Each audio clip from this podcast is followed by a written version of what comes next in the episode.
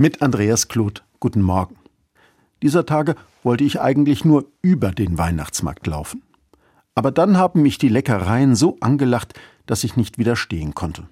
Was darf's denn sein, junger Mann? hat der Verkäufer gefragt. Junger Mann, habe ich geantwortet, machen Sie keine Witze. Darauf er, Sie sind doch mindestens 20 Jahre jünger als ich, und ich bin gerade 70 geworden. Das konnte ich nun gut und einfach ausrechnen. Er 70, ich 59. Dann sind das nur elf Jahre Altersunterschied, habe ich gesagt. Jetzt legte der Verkäufer erst richtig los. Nur allmächtiger. Was kann man in elf Jahren nicht alles anstellen? Während meine Bestellung vor sich hin brutzelte, konnte ich in Ruhe über elf Lebensjahre nachdenken. Was habe ich eigentlich vor elf Jahren gemacht und vom Leben erwartet?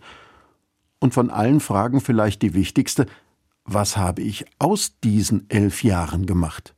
In den Worten des Verkäufers, was habe ich in der Zeit alles angestellt? Das klingt nicht von ungefähr nach Lausbubenstreich. Es geht ja nicht immer um schwerwiegende Entscheidungen, sondern auch um Dinge wie das wollte ich schon immer einmal ausprobieren oder da habe ich aber völlig daneben gelegen. Und wirklich weitergebracht hat es mich nicht, aber es war schön. Vielleicht auch, das war schlimm, aber ich habe es überstanden. Lebenszeit ist etwas Wunderbares, zerbrechlich, immer wieder einzigartig, voller Fehler, aber doch meine einmalige, unverwechselbare Lebenszeit.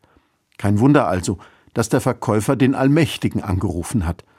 Für das Leben, für seinen Anfang und sein Ende ist Gott zuständig. Das steht in seiner Hand. Immer wieder betont die Bibel, wie kostbar und wichtig ihm jeder Augenblick ist.